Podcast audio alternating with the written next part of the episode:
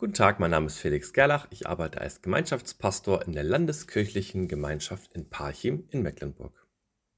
Römer 8, Vers 25. Wenn wir aber auf das hoffen, was wir nicht sehen, so warten wir darauf in Geduld. Ganz oben in einem Baum hing noch ein letztes Blatt. Es war stark und konnte dem Wind trotzen, während all seine Kameraden bereits am Boden lagen. Komm doch zu uns, riefen die, hier ist es lustig, endlich sind wir frei.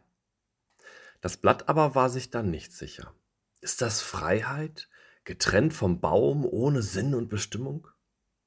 Es muss doch noch mehr geben. Lustig, fragt es daher, was ist lustig und was bedeutet frei?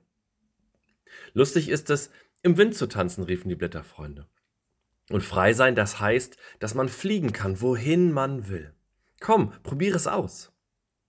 Ich will aber nicht tanzen, schon gar nicht im Wind. Ich bin doch nicht blöd. Und fliegen, wohin ich will, möchte ich auch nicht. Wohin soll ich auch fliegen? Ich will hier bleiben. Das ist es, was ich will. Ich werde geduldig warten, was kommen wird. Dann mach doch, was du willst, riefen die anderen Blätter und flogen mit dem Wind davon. So blieb das letzte Blatt am Baum allein und wurde immer unsicherer. Auch seine Kraft ließ von Tag zu Tag mehr nach. Eines windstillen Nebeltages setzte sich ein weißer Vogel neben das Blatt. Seine Stimme war zart und erschöpft.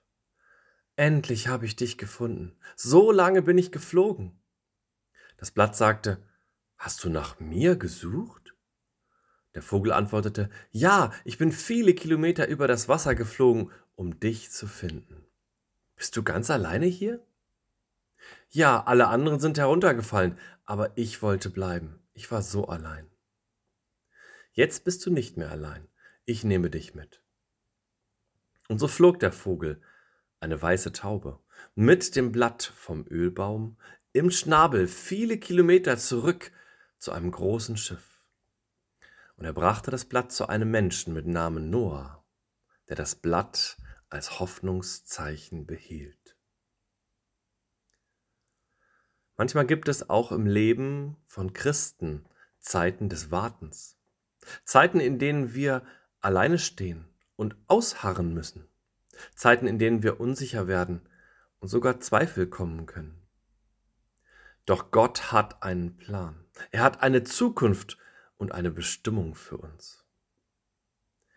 Wenn wir aber auf das hoffen, was wir nicht sehen, so warten wir darauf in Geduld.